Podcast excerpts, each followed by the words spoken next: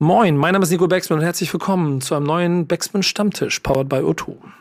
Heute geht es um den Jahresrückblick. Wir werden uns mit der Deutschrap-Szene beschäftigen und dafür haben wir uns dazu entschieden, heute keine Gäste einzuladen, sondern mit der Redaktion zu sprechen, mit den Menschen, die dafür sorgen, dass wir jede Woche im Becksmann Stammtisch einen Überblick darüber liefern können, was es Neues in der Deutschrap-Szene gibt.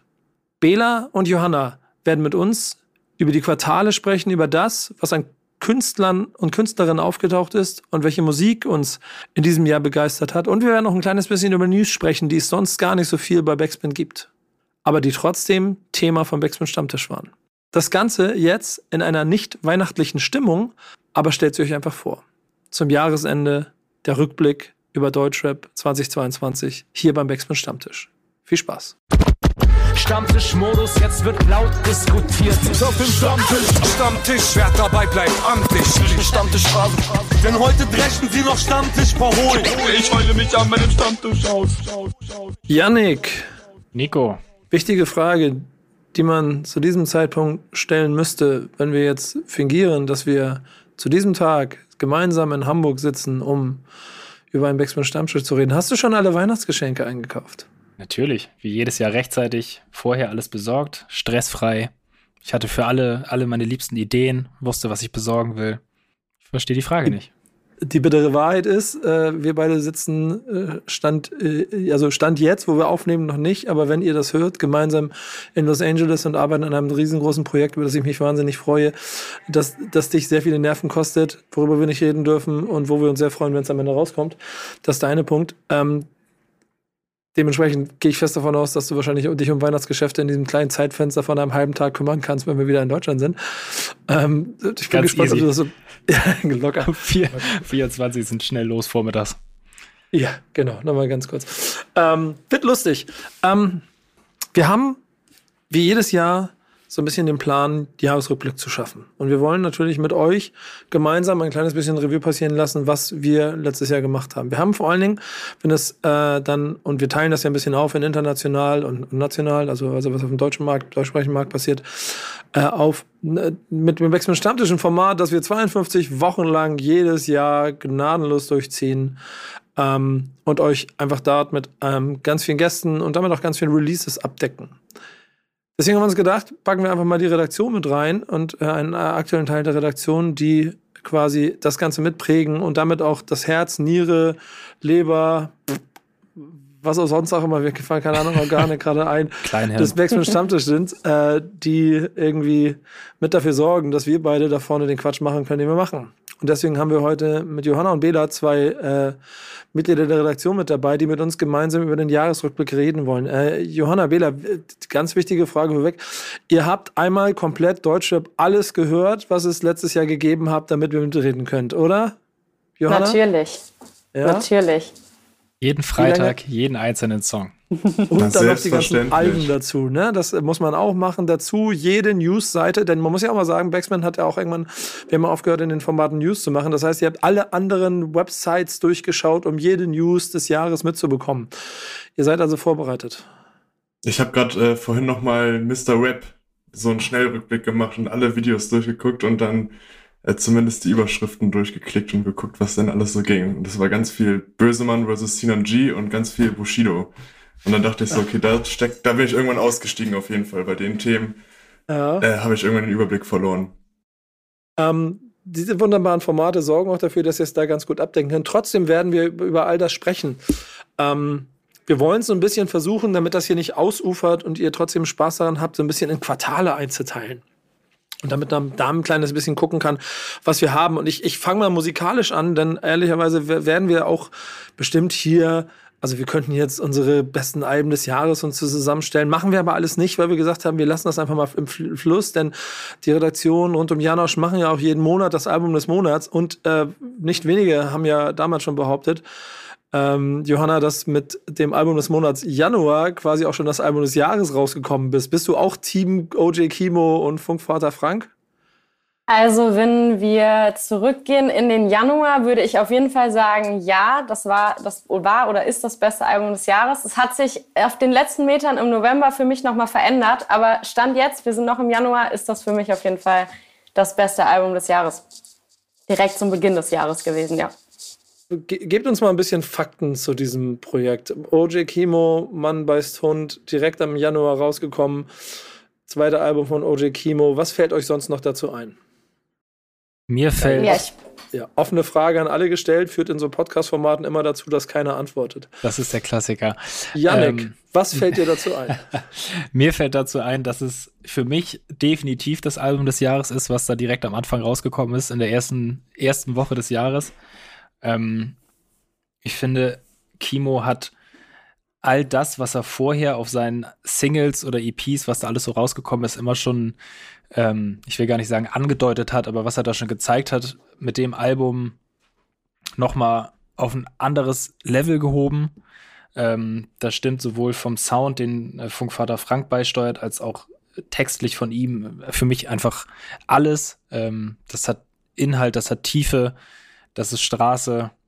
Ähm, Höre ich seit, seit Januar immer wieder einzelne Songs. Ich glaube, Civic ist so die Single, auf der ich am meisten kleben geblieben bin. Mhm. Ähm, Cosine. ja, sehr, sehr, sehr, sehr starkes Release einfach. Der Song erinnert mich übrigens so krass an, äh, an Good Kid, Mad City. Äh, Mhm. Kendrick Lamar und alle Vergleiche, die er immer kacke fand. Und ich dachte mir das Ganze mir angehört und dachte mir, Bro! Ernsthaft? Okay. Das Album ist eine Geschichte. Bro!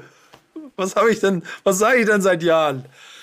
So. Ja. Also es war, war schon lustig. Und ich habe es aber auch sehr, sehr, sehr genossen. Und ich muss auch sagen, ich habe es damals vor Release hören dürfen und dann habe ich aber darum den Release gar nicht so viel Zeit dafür gehabt, sodass ich es auch erst ein paar Monate später dann in Ruhe nochmal wieder nachgearbeitet habe und gemerkt habe, wie viel Tiefgang da noch so drin steckt, nachdem der Hype-Train schon durchgefahren ist und alle es zum Album des Jahres gemacht haben. Bela, ist deine, ist deine Jahresliste da auch schon abgeschlossen gewesen in dem Moment eigentlich? Oder äh, bist du, bist du nicht Hype-Train? Doch, doch, auf jeden Fall zu 100 Prozent. Also mich hat das auch so krass abgeholt. Ähm, ich weiß noch, dass ich es dann, ähm, als es rauskam, direkt gehört habe und ähm, mich auch bewusst in so eine Stimmung gebracht habe, die das Ganze noch unterstützt hat. Also ich habe es, glaube ich, dann abends gehört und habe dabei so meine Zigarette geraucht und dann kam Anfang und ich war so komplett drin auf jeden Fall. Und ähm, das ganze Album an sich äh, ist, ist, ist mega stark, das kannte ich so davor noch nicht und ähm, ohne zu viel vorwegnehmen zu wollen, aber es gab eigentlich nichts, was mich auf Albumlänge jetzt ähm, dann noch krasser geflasht hat als Mann weiß Ton von OG Kimo. Ich, ich, ich würde noch, ich würde, also ich, wenn man das Jahr angeht, sind dann doch immer mal Sachen dabei rausgekommen, wo ich dann auch noch, ach krass, das war ja das Jahr und oh, das sind ja dann doch noch ganz gute Sachen, die da gekommen sind. Ähm, würde auch im Februar das Album des Monats, das die Redaktion gemacht hat, das Casper-Album, alles war schön und nichts tat weh, auf jeden Fall auch mit in den Raum schmeißen wollen. Ich habe dazu ein langes, ausführliches Interview mit, mit Casper gemacht, bin durch den botanischen Garten gekraxelt und äh, habe mit einem sehr, äh, sehr reflektierten Casper mich über seine Karriere unterhalten und ich finde dieses Album so krass und ich bin bis heute stinksauer auf Tour für äh, die Art und Weise, wie er auf diesem Album performt ähm, äh, und, und, und was er da an Tonlagen äh, zum Besten gibt, weil ich doch schon rundum auch das Album ein bisschen früher lange gehört, so mich auf, unter, unter der Dusche oft dabei ertappt habe, äh, seinen Part mitzusingen. So, Ach, Nico, das, aber das kannst du doch. Das habe ich doch in den, im, auf Ja. unserem letzten USA-Trip jeden Tag zu hören bekommen. Mit deiner Engelsstimme. Ich werde ich werd weiter an meinen Singstimmen üben. So, Ja. äh, äh, ja. Ähm, Bei Casper- es gibt Ja. Sorry, bei Casper nur, also Album, klar, auch irgendwie über jeden Zweifel erhaben, starkes Ding, so, da, das kriegt von mir aber auf jeden Fall noch irgendwie ein paar Sympathiepunkte obendrauf, weil jetzt Jahresrückblick für mich ja auch das erste Jahr Backspin in, in neuer Position hier zu Ende geht und Casper tatsächlich mein allererster Stammtisch Anfang des Jahres war. Ähm, allererste Aufnahme mit ihm und Vega war das und ähm, ja, persönlich mit ihm gesprochen, einfach ein mega, mega lieber, sympathischer Kerl. Ähm, und ja, das spielt einfach bei mir, wenn ich das Album höre, einfach immer wieder mit rein, so dass, dass ich diese Erinnerung sozusagen so im Hinterkopf habe, ähm, macht das Ganze noch mal ein bisschen besser für mich. Es ist ein bisschen die Frage, ob wir von jedem jetzt zu jedem Release immer so ein bisschen die Stimmung abfangen wollen. Wenn ihr was dazu zu sagen habt, ne, dann, dann macht es bitte. Ich versuche ansonsten ein bisschen durchs Jahr zu gehen, weil wir nämlich sonst ja auch so ein bisschen uns verlieren. Äh, Tag 32 war mit sozialer Abwärtsvergleich äh, Album des Monats im März. Ein Künstler, bei dem ich immer so mit dem Gefühl durchschwänge, dass es einfach underrated ist, irgendwelche offensichtlich Punkte auch dafür sorgen, dass die breite Masse ihn nicht so wahrnimmt und der jedes Mal wieder gute Sachen macht.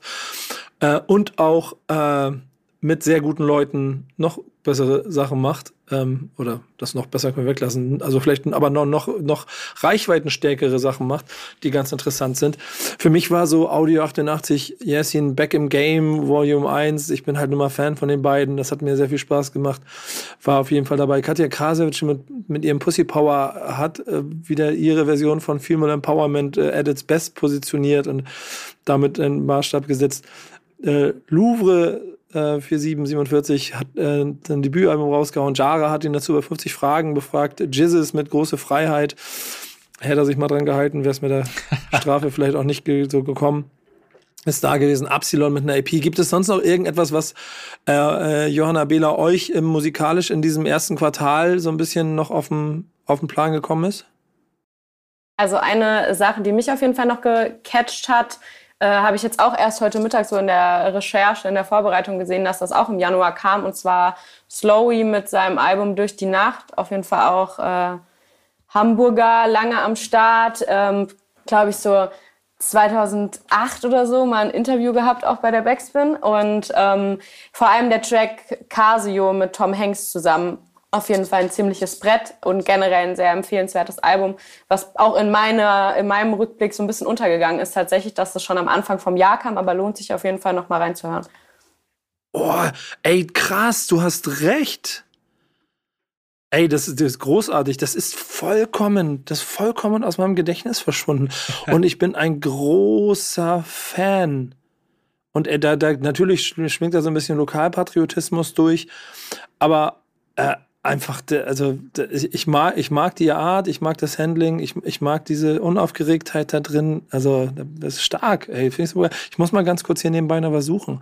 Genau, Kalt war die Single, die mich so damals so geflasht hat. Ich muss hier mal ganz kurz was reinhören. Janik, übernimm mal kurz. ja, was, also ich kann musikalisch nichts mehr, nichts mehr hinzufügen, ähm, was, was da ja. jetzt noch so passiert ist. Aber dann, dann ich, nehme ich nämlich wieder raus, weil ich nämlich mir ganz kurz, die Kalt-Single von Slowy war damals so ein bisschen der erste Einschnitt 2021, wo du dann gemerkt hast, okay, er macht nicht nur Boom-Bap, sondern er macht auch progressiveren Sound und ist trotzdem 100% Hip-Hop-Paket, was er nun mal ist. Ähm, also es ist auf jeden Fall spannend. Ähm, und ich glaube, auf jeden Fall einer der underratedsten Künstler, von dem ich mich jedes Mal freue, wenn er was macht. Bela, ich habe einen kleinen redaktionellen Fehler gemacht, ne? Den musst du auf jeden Fall nochmal ausbügeln, glaube ich. Und zwar? Das Album des Monats. Du hast mir, du hast mir was so. geschrieben. Das genau, ist eine ja. Überleitung dafür gewesen. verstehe, verstehe. Nee, nur eine kurze Ergänzung. Das Album des Monats im März war nämlich ähm, nicht Tag 32, sondern Edo Saya. Ah, Aber okay. Tag 32 wird natürlich trotzdem im März released. Und ja. weil du mich eben noch gefragt hast, ob ich Ergänzung habe, also Slowy ist eine gute Idee auf jeden Fall, das hatte ich jetzt auch gar nicht mehr so auf dem Schirm. Ähm, ich habe von dem, was du eben gesagt hast, nichts mehr zu ergänzen, aber weil ähm, ich am Anfang gesagt habe, dass OG Kimo mich so komplett geflasht hat, weil ich das auf Albumlänge so stark fand, das, was tatsächlich in meinem Spotify-Rückblick am meisten trotzdem gehört wurde, war Louvre 47 mit seinem Album. Also das hat mich... Ähm, auch krass. Krass. Das, das ja. hat mich persönlich einfach noch viel mehr abgeholt. Ich will das gar nicht so werten und vergleichen und sagen, welches besser ist, weil ähm, Mann bei Stund für mich so ein bisschen aus der Reihe fällt, aber auf jeden Fall ähm, Louvre 47 mit seinem Debütalbum hat mich komplett abgeholt und da habe ich jetzt auch noch bis in den November, bis in den Dezember rein Lieder gehört und wie gesagt, äh, Louvre war bei mir der am meistgehörtesten Künstler und ich glaube ein oder zwei Songs äh, von dem Album waren auf jeden Fall auch in den Top 5 am meistgehörtesten Tracks in diesem Jahr. Also das war für mich auch ein ganz, ganz starkes Ding. Gibt es denn so ein paar News, die aus diesem Quartal bei euch hängen geblieben sind? Ich fand die aus dem ersten Quartal immer noch die UFO-Geschichte am geilsten. Also, ja. das finde ich einfach, dass ein Typ wie UFO mit der Größe und dem Standing offensichtlich noch losgeht und sprayt und Leute beauftragt, seinen Namen zu taggen und er da irgendwie mit bei. und man weiß ja bei der Geschichte irgendwie, äh, nicht so 100 Prozent, was es jetzt wirklich, wie es passiert ist und so. Aber finde ich, finde ich einfach cool, dass er, dass er das immer noch so, so macht, so am Start ist. Ähm, ja, das wäre so die, die News, die mir auf jeden Fall am meisten im Kopf geblieben ist. Ja, das ist, auf, das ist auf jeden Fall ein ganz, ganz großartiges Thema. Also, also Punkt. Ne? So bei allem, was man öffentlich von vielleicht von der einen Seite, auch, auch auf kommerziellen Seite oder sonstigen Punkten für UFO, von UFO für ein Bild hat, ist er dann immer noch Ur-Berliner. Absolut. Und ja, äh, das ist schon geil irgendwie. Hatte eine lustige Anekdote. Ähm, das waren die Zeiten, äh, Bela, wo du noch Bock darauf hattest, dass äh, das Gossip stattgefunden hat? Oder gab es da irgendwelche Sachen, die dich, dich gefixt haben? Weil man muss ja ehrlicherweise sagen, so, so Sachen wie, ich glaube, damals, da, da, da, da gab es dann diesen Skandal um, um Olli Pocher mit viel Diskussion im mhm. Deutschrap. Bei Sinanji gab es ein, gab's ein Thema, ähm, wo es äh, auch mal wieder einen großen äh, Kriegsschauplatz, das ist das Wort, was ich gesucht habe, neben der Musik gab.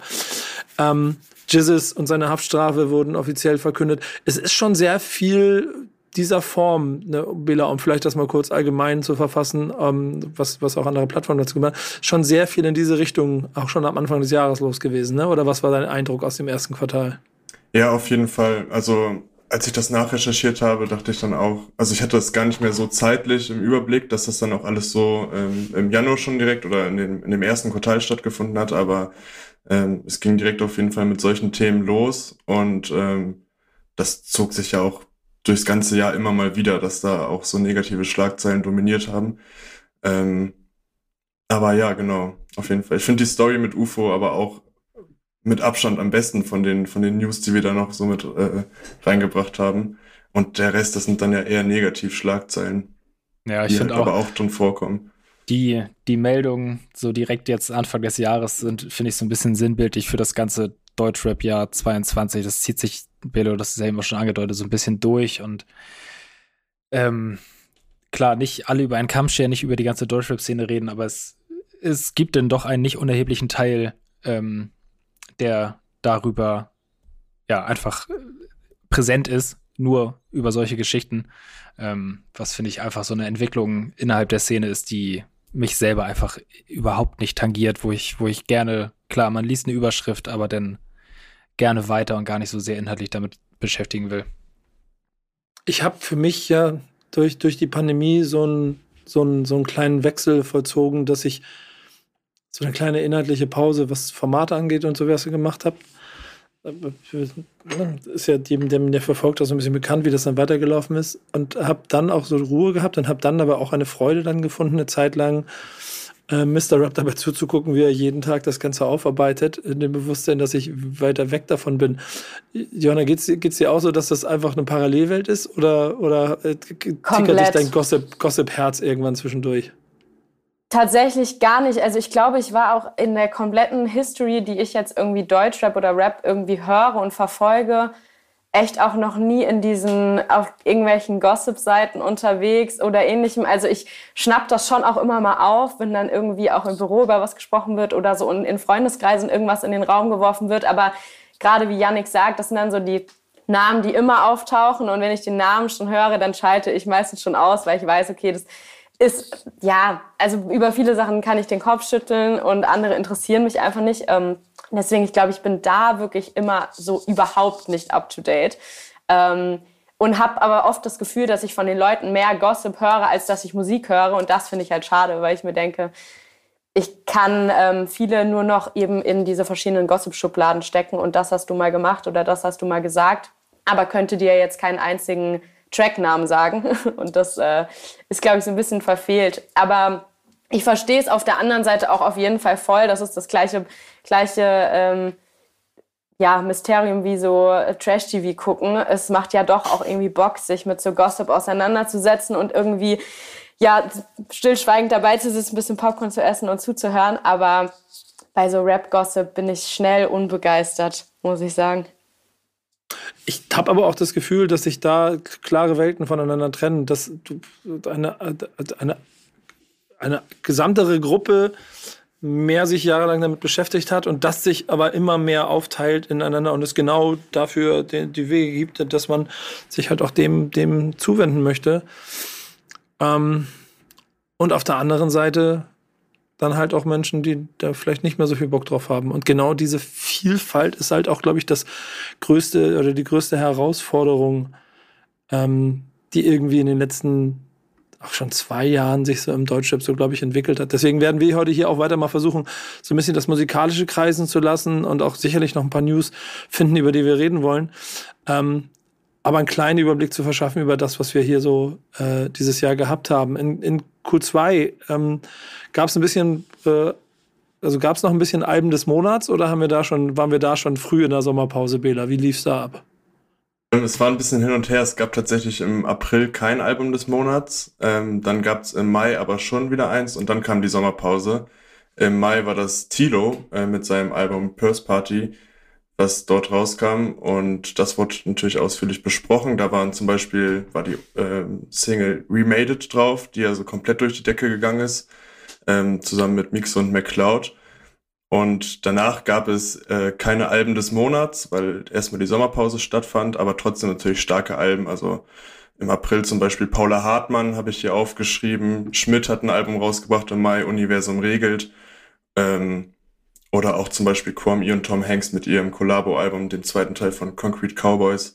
Das waren so Alben, die auf jeden Fall stattgefunden haben. Wie gesagt, das äh, Formatalbum des Monats hat dann eine kleine Sommerpause eingelegt.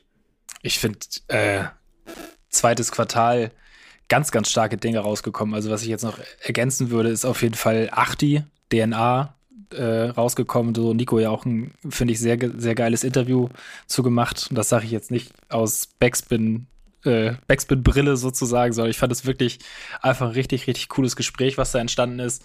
Ein unfassbar sympathischer Typ. Ähm, oh, danke. Danke und Achti auch, ne? ja, Achti auch, genau, Achti auch. Ähm, aber auch ein, ein Buddha, finde ich, hat ein sehr, sehr geiles Album gemacht, war auch ähm, irgendwann im Laufe des Jahres im Stammtisch zu Gast, auch ein genauso sympathischer Typ, der auch bei Achti auf der Release-Party da, wo wir dann zu Gast waren, irgendwie rumgehangen hat. Ist, glaube ich, auch ganz kurz im Video zu sehen. Ulysse auch äh, so diese neue Boom-Bap-Schiene. Äh, die EP hat auch in dem Quartal released, auch wenn es in Anführungsstrichen nur eine EP war. Ähm, also finde ich ganz, ganz viel starke Sachen gekommen, die jetzt gar nicht mal so die, die krassen Chart-Erfolge vielleicht waren, aber einfach trotzdem super stabile Musik. Ich, ich, mochte auch da angeht schon so ein bisschen auch die Vielfalt. Johanna, hast du, hast du da auch für dich so eine ähnliche Highlight-Liste gehabt oder gab es noch weil du hast ja noch mehr Listen zur Verfügung, noch Dinge, Dinge, die, die genauso unterm Radar verschwunden waren, wie Slowy zum Beispiel? Ähm, das tatsächlich nicht. Da einige ich mich ziemlich auf das, was, was äh, gerade schon so in den Raum geworfen wurde. Auf jeden Fall mein persönliches Highlight in äh, dem zweiten Quartal ist auf jeden Fall Paula Hartmann, nie verliebt. Also das ist auf jeden Fall mit äh, OG Kimo Mann beißt Hund auf dem Treppchen der Alben dieses Jahr für mich gelandet. Ähm, vor allem spannend und für mich auch so ein bisschen Paradebeispiel für diese ich sag mal, Genrevielfalt, über die man irgendwie schon vor lange spricht, ähm, natürlich auch im Rap. Aber ich habe das Gefühl, dass bei Paula Hartmann zum Beispiel, obwohl sie eher Pop-Künstlerin als Rap-Künstlerin ist, dass da irgendwie nie großartig diskutiert wurde. Sie wurde also so dieses, ähm, ja, ich sag mal, Großstadtmärchen, was sie erzählt, wurde einfach äh, von der ganzen Szene, sowohl Fans als auch Artists, irgendwie mit offenen Armen empfangen und es wurde irgendwie nie drüber gesprochen wie viel Hip-Hop das jetzt ist.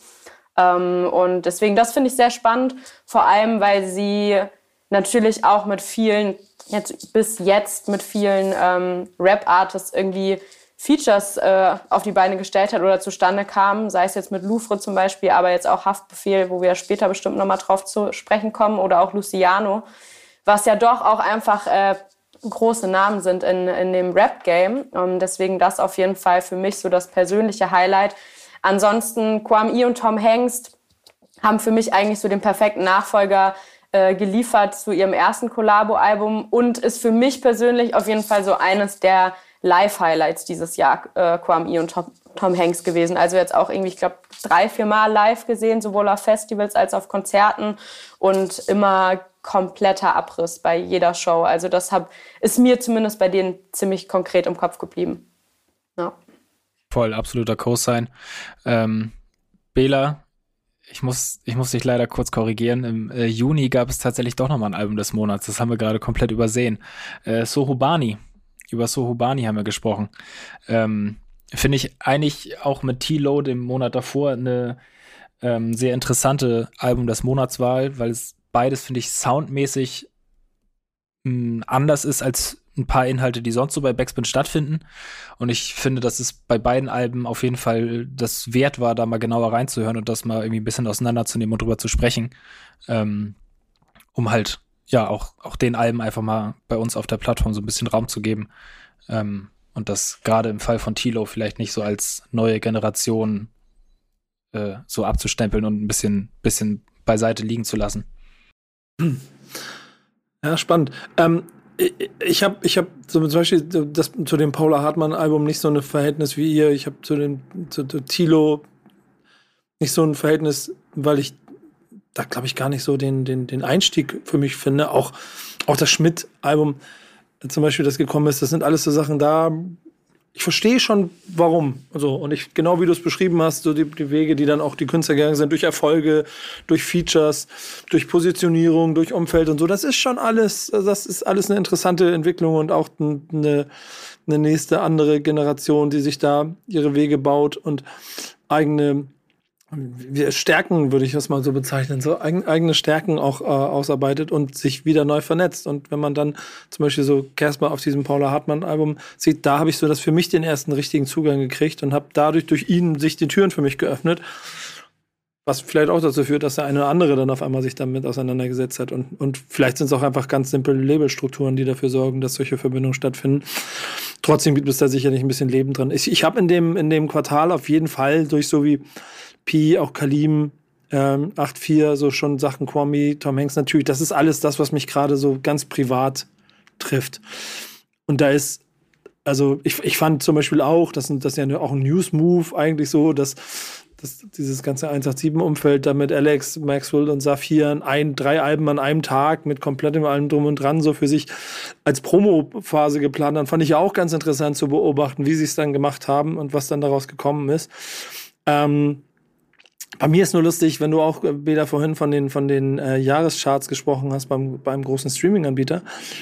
Ähm, Ulis ist einfach unter den Top 3 Künstlern dieses Jahr bei mir gewesen. Und das mir, der auch vor zwei Jahren keine Deutschrap-Künstler in den Top 90 hatte. Ähm, das war schon ziemlich, ziemlich beeindruckend. Und gerade dieses Genre Noir, der Titelsong zu der AP, ist einfach Top 3 Songs des Jahres bei mir. Deswegen bleibt das auf jeden Fall aus diesem Quartal bei mir hängen und ich habe da auch echt äh, nur Liebe für, für diese, die, diese Bubble, so nenne ich sie mal, die, wo sie alle so ein bisschen mit reingehören, die sich ja auch alle ganz gut immer miteinander vernetzen. Da habe ich einfach wahnsinnig viel Freude dran. So. Voll. Du hast mich da 100, 110 Prozent mit angesteckt. Also vorher in meinen Top-Listen, wenn wir jetzt gerade dabei sind, ist sowas nie aufgetaucht und dieses Jahr, äh, also es sind nicht die einzelnen Künstler in der Spitze, aber das Genre an sich ähm, genau durch solche Leute, was ich eben schon sagte, mit Buddha, mit Ulysse, mit DP, auch bei mir sehr, sehr viel vertreten gewesen. Danke ja dafür, Nico. Ja, gerne, gern geschehen, gern geschehen. Ich, ich, ich, äh, ich bekehre euch alle, werdet, werdet, werdet Teil dieses, dieser Bewegung. Ich mag ja auch, dass es, ey, ich kann ja nicht mal genau beschreiben, vielleicht ist auch gerade das, was mich so ein bisschen daran triggert, dass ich gar nicht so, ich habe ich hab einfach ganz viel Karriere begleitet bis an die Spitzen. Und das ist irgendwie vielleicht auch manchmal gar nicht mehr so, was für jede Generation, da rede ich ja oft von, war das auch immer cool. Aber gerade habe ich irgendwie, ich, ich mag dieses, das ist so ein bisschen so, also es ist ja auch nicht, du musst ja nicht danach suchen, es ist ja da und in der Bubble ist es ja voll da, aber dass es sich trotzdem anfühlt wie, ja, hier ist noch ein bisschen Weg zu gehen, da kann man noch mal ein bisschen gemeinsam, mir sind hier immer Geschichten. Hier kann man auch Geschichten erzählen, die noch spannend sind. Ja, voll. Und, und, und trotzdem triggert es mich ja immer mal wieder auch noch mal mit, mit Künstlern und Künstlerinnen zu sprechen, die ich noch nicht noch nicht äh, öffentlich vor Kamera gesprochen habe, mit denen noch Dinge zu machen. Und ich finde Bad Moms J, mit, äh, also für mich so der News des Quartals, ist, ist da auf jeden Fall auch so jemand, der noch auf meiner Liste steht, wo wir bestimmt auch irgendwann mal zusammenkommen können für einen schönen Moment. Aber so die Tatsache, dass sie auf dem Cover der Vogue war, so, schon, schon fand ich, fand ich einen beeindruckenden Impact. Äh, gib mir mal, ich mache wieder offen in die Runde. Ich hoffe, irgendjemand reagiert mal ein Gefühl zu Bad Moms J. Krass. Ja. Ähm, also auf der Vogue, auf dem Cover sein, ist einfach ein krasser Move. Das allein steht schon für sich.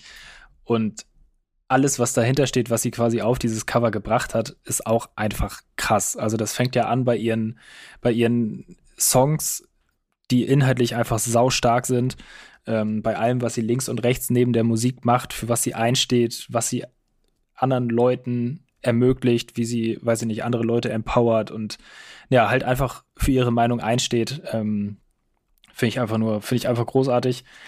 Plus, ich habe sie dieses Jahr, glaube ich, zwei oder dreimal live gesehen. Auch da reißt sie ab. Äh, sowohl beim, beim Soundclash war das, als auch auf dem Spektrum in Hamburg. Also, ich bin, ich bin einfach Fan von ihr und ich finde es absolut gerechtfertigt, äh, dass sie da auf diesem Cover gelandet ist. Ja, aus beschriebenen Gründen. Ich bin gespannt, wo sich hin entwickelt. Das ist ja so, so kann ja, Entschuldigung, Jona, aber ich, ich, ich mache immer so eine Runde, überlege, wenn ich das anspreche. Jetzt kommt die Frage zu dir, und dann ist es ein bisschen doof, wenn ich sie dir stelle. Aber so, ihr, ihre Positionierung, ihr, ihr Gegenwind, ihre, ihre Marktstellung, äh, so, wie, wie beobachtest du das? Weil ich finde schon total interessant, dass sie ziemlich kämpfen muss, habe ich das Gefühl ähm, auch mit ziemlich viel Widerstand zu kämpfen hat und dann aber, und dann waren wir wieder bei Takt von vorhin, aber dann auch genug Leute sagen, ey, haltet mal die Fresse, guckt euch mal an, was sie macht. Und wir beide haben mit äh, äh, auch noch in einem anderen Format jemandem gesprochen, die auch gezeigt hat, dass sie auch in anderen Ebenen fürs Gesamtprodukt oder für, für, für den gesamten künstlerischen Auftritt auch noch ganz anders denkt. So, was, was ist dein Gefühl, wenn du dir anguckst, was so rund um sie passiert? Also für mich ist sie auch so dieses Jahr so richtig, richtig auf meine eigene Karte gekommen mit allem, was, was drumherum auch so passiert ist. Und ich muss sagen, ich habe mich äh, die ganze Zeit immer ein bisschen gefragt, ob wir in Deutschland noch so Superstar-Charakter haben, wie das jetzt so vergleichbar ist mit irgendwie Sachen von früher, wie so Tokyo Hotel oder sonst was, wo Fans wirklich komplett ausrasten und vor den Hallen stehen und sonst was. Und bei Bad Moms J habe ich halt genau dieses Gefühl, dass das auf eine sehr nahbare Art und Weise einfach ein komplettes Movement ist, was sie so um sich herum aufbaut. Man trotzdem irgendwie so aus Fanperspektive auch das Gefühl hat, man kann an allem teilnehmen. Natürlich auch durch Social Media, aber sie eine Sache nach der anderen liefert. Ne? Also sei es jetzt ähm, eben auf dem Cover der Vogue, super starkes Album, super starke Live-Shows. Ich habe sie jetzt auch dieses Jahr zum ersten Mal gesehen auf dem Splash, wo sie komplett abgerissen hat und das zu Recht auch sehr oft erwähnt hat, ähm, dass sie so abgerissen hat als eine der, als eine der wenigeren in dem ganzen Live-Game diesen Sommer. Und ähm, ich muss sagen, ich bin Fan. Ich finde es krass, was sie macht. Ich glaube, dass sie eine sehr, sehr wichtige Rolle einnimmt für ganz viele, vor allem Girls, sowohl aus Fanperspektive, dass man eben auch die Möglichkeit hat, als junges Mädel Hip-Hop zu hören und auf eine Frau heraufzublicken, die da irgendwie gerade so ein bisschen die Krone mit aufhat, aber genauso auch ähm, für andere Künstlerinnen einfach krasse, krasses Vorbild ist. Und ähm, ich glaube, das hat so ein bisschen gefehlt und sie dabei trotzdem sehr nahbar bleibt. Das finde ich schön, dass man trotzdem das Gefühl hat, gerade wenn man sie auf Instagram verfolgt, sie ist irgendwie am Start, sie interagiert mit den Leuten und ähm, gerade für ihr Alter auf jeden Fall krassen Respekt und da ziehe ich definitiv meinen Hut vor für das, was sie macht. Voll. Und dann das, Al sogar, das Album kam letztes Jahr, oder ne? Mhm. Ja. Das ist krass, ja. das fühlt sich auch schon ich glaub, wieder das Album, ja. das Album hätte auch noch mehr Aufmerksamkeit bekommen, wäre es nicht so dicht am Shirin-Album gekommen. Da bin ich mir mhm. ganz, ganz sicher. Ja. ja. Ähm, weil es dann halt vom, wenn man es jetzt so nennen will, Produkt äh, sehr, sehr ähnlich ist. Und ich finde, Shirin hat dann einfach doch noch mal das bisschen bessere Album gemacht. Und hätte da ein bisschen mehr Zeit zwischengelegen, wäre Bad Moms J garantiert noch, noch mehr abgegangen mit dem Ding. 100 Prozent. Aber das ist, ist auch ein, ein wichtiger Punkt, weil ich es super interessant finde. Also ich denke da auf jeden Fall genauso. Ich finde es trotzdem lustig, dass wir da so ein bisschen selektierter die Möglichkeit bieten, es kann jetzt nur ein geiles Female-Album geben, so, ne? Also, dass bei, bei irgendwie großen Rappern relativ egal ist, ob die Alben irgendwie alle am gleichen Freitag kommen. Aber wenn nee, es dann Girls sind, die releasen, da ist dann immer, genau, da wird immer ein bisschen geguckt, okay, ja, jetzt kam das. Voll, 100 Prozent. Ja. Es ist halt, es sind ja beide so diese, diese Speerspitze mhm. der Frauen im, im Deutschrap so und sind ja beide unfassbar ne, meinungsstark und, und stehen für, für die gleichen Inhalte. Und wenn die ja, dann halt am gleichen zwei Alben mit dem gleichen Inhalt releasen, so, dann ist es ja zwangsläufig, dass sie sich irgendwie so in, in Konkurrenz stellen. Aber du hast natürlich völlig recht. So, eigentlich müsstest du jeden Freitag alle Alben irgendwie in Konkurrenz stellen. Aber es ja. ist halt einfach immer noch ein Thema. Aber ich finde, gerade das macht ja auch rückblickend nochmal die ganze, in Anführungsstrichen, Arbeit, die eine Bad Moms Day und auch eine Shirin da betreiben, innerhalb der Szene noch viel, viel wertvoller. Also gegen was für Mühlen die ankämpfen müssen. Und das habe ich vorhin auch so gedacht, als Nico das irgendwie mit der Wahrnehmung von Bad Moms J angesprochen hat. So, ich glaube, die kann noch so geile Lines rappen und Alben produzieren. So, dann gibt es immer Leute, die sich an der Haarfarbe stören oder an den Fingernägeln Ja. stören oder an sonst was stören. Ähm, und dann wird halt einfach nicht mit den Standards gemessen, die an andere Alben angelegt wird. Das ist leider 2022 immer noch traurige Deutschrap-Wahrheit.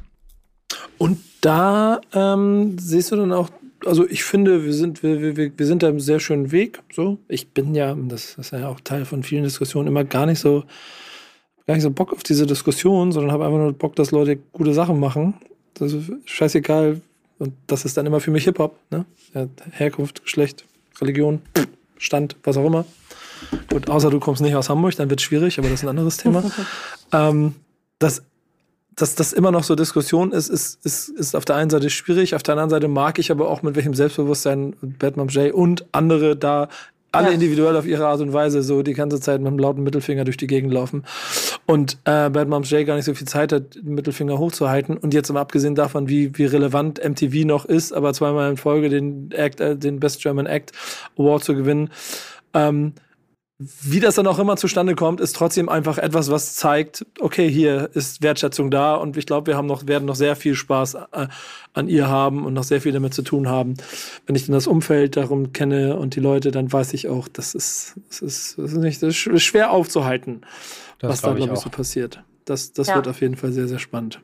Und da muss man natürlich auch sagen, ähm, gerade weil du das Umfeld ansprichst, ähm, dass da natürlich auch sehr nice ist zu sehen, welche Leute ihr da auch den Rücken stärken und den Rücken so ein bisschen frei halten und dass dann eben auch ein Tag 32 bei ihr auf der Show mit am Start ist und sagt, Leute, guckt euch das hier mal an, so hier macht jemand gute, eine gute Live-Show oder auf der eine Bühne weiter sie äh, irgendwie Savage mit auf die Bühne holt und so. Also da werden natürlich auch aus dem Umfeld Statements gesetzt, die auch einfach ein gutes, äh, ich sag mal, Schutzschild um sie bauen, was sie nicht braucht, aber auch einfach da nochmal den etwas kritischeren ähm, Rap-Hörern vielleicht auch nochmal so ein bisschen aufzeigt, okay, wenn jetzt sogar mein King Ku Savage sie feiert und sie auf die Bühne holt, vielleicht höre ich dann doch mal rein. Ich glaube, das ist halt auch nochmal eine ganz gute Perspektive, die dadurch aufgemacht wird.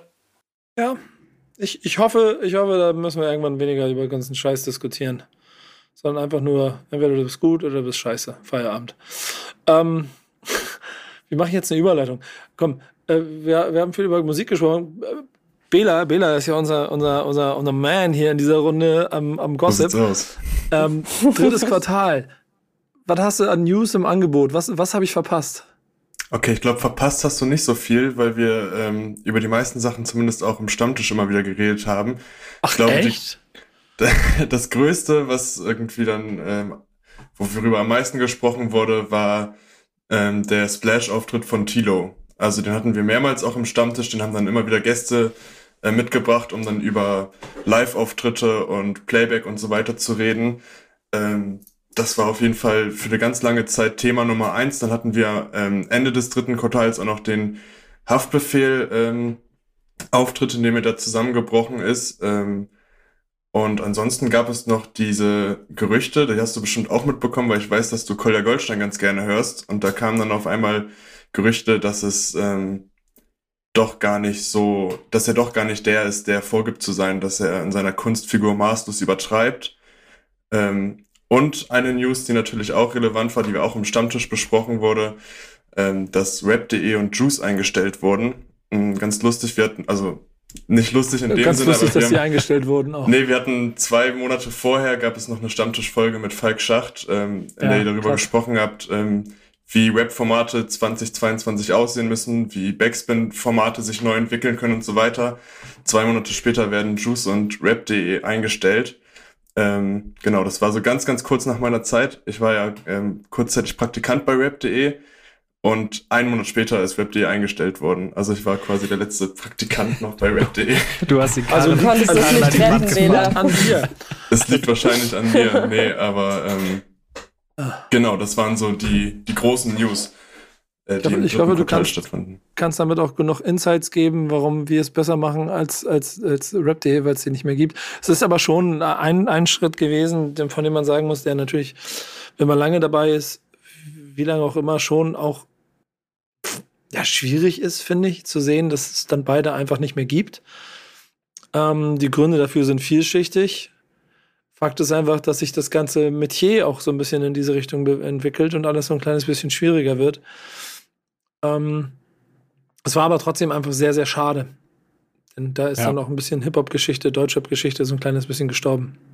Voll. Ich fand da auch nochmal sehr überraschend und auch, auch schade zu sehen, auch einfach, wie viele Leute, die so ähm, in der Deutschrap-Szene auf ja, journalistischer Ebene irgendwie so am, am Start sind, so jetzt ein Alex Barbian zum Beispiel, der jetzt ja auch den, äh, im Stammtisch zu Gast war zu dem Thema, wie viele Leute es denn doch so gibt, die irgendwie, ob es nun kurzer oder länger war, äh, auf einer der beiden Medien da irgendwie äh, stattgefunden haben und dann ja auch davon berichtet haben, dass dann ja einfach ein komplettes eigenes Archiv sozusagen einfach äh, nicht mehr nicht mehr auffandbar ist und wie viele Leute denn ja da einfach auf den beiden Plattformen so ihren ihren Weg gestartet haben und wie wie sehr das denn doch alles irgendwie so zusammenhängt. Ähm, das macht es dann irgendwie doppelt doppelt schade einfach, dass die beiden Plattformen jetzt nicht mehr da sind.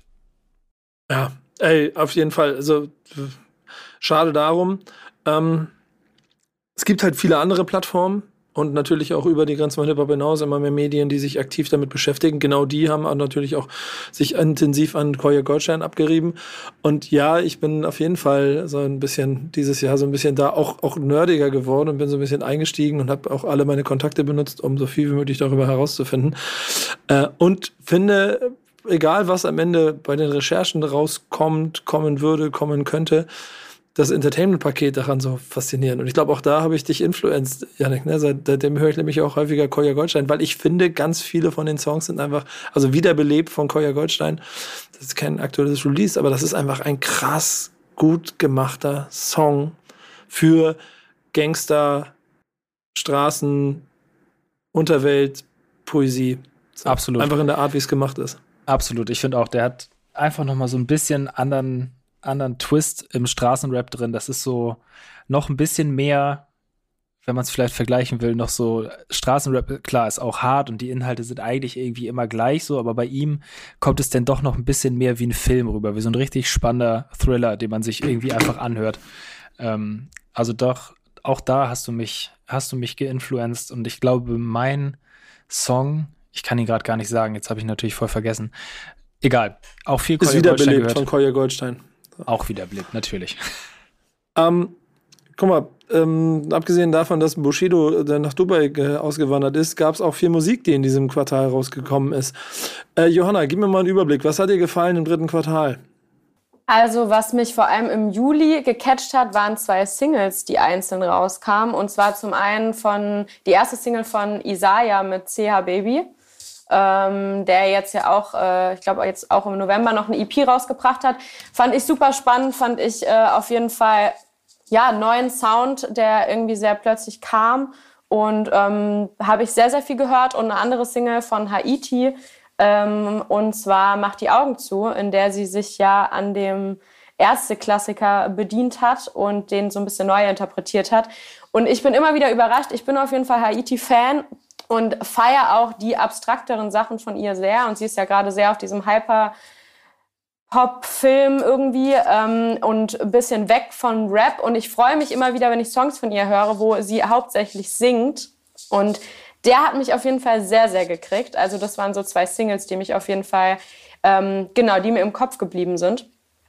Ansonsten haben wir ähm, im Juli das Album des Monats gehabt mit Grimm und zwar Imperium und auch eine Folge Nico Calls zu dem ganzen Ding. Ähm, fand ich auch sehr spannend. Habe ich tatsächlich erst so im Nachhinein ähm, nachgehört und gar nicht so direkt bei Release auf dem Schirm gehabt.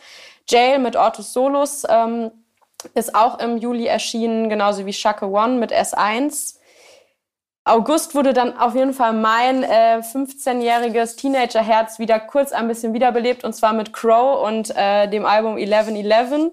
Ähm, genau, hat mich kurz gecatcht, also viele gute musikalische Ideen, muss aber trotzdem sagen, dass es mich jetzt so langfristig und nachhaltig nicht so mitgenommen hat. Also ich glaube, ich habe es zum Release gehört und danach aber ähm, bin ich wieder so ein bisschen abgeschwiffen von dem Album.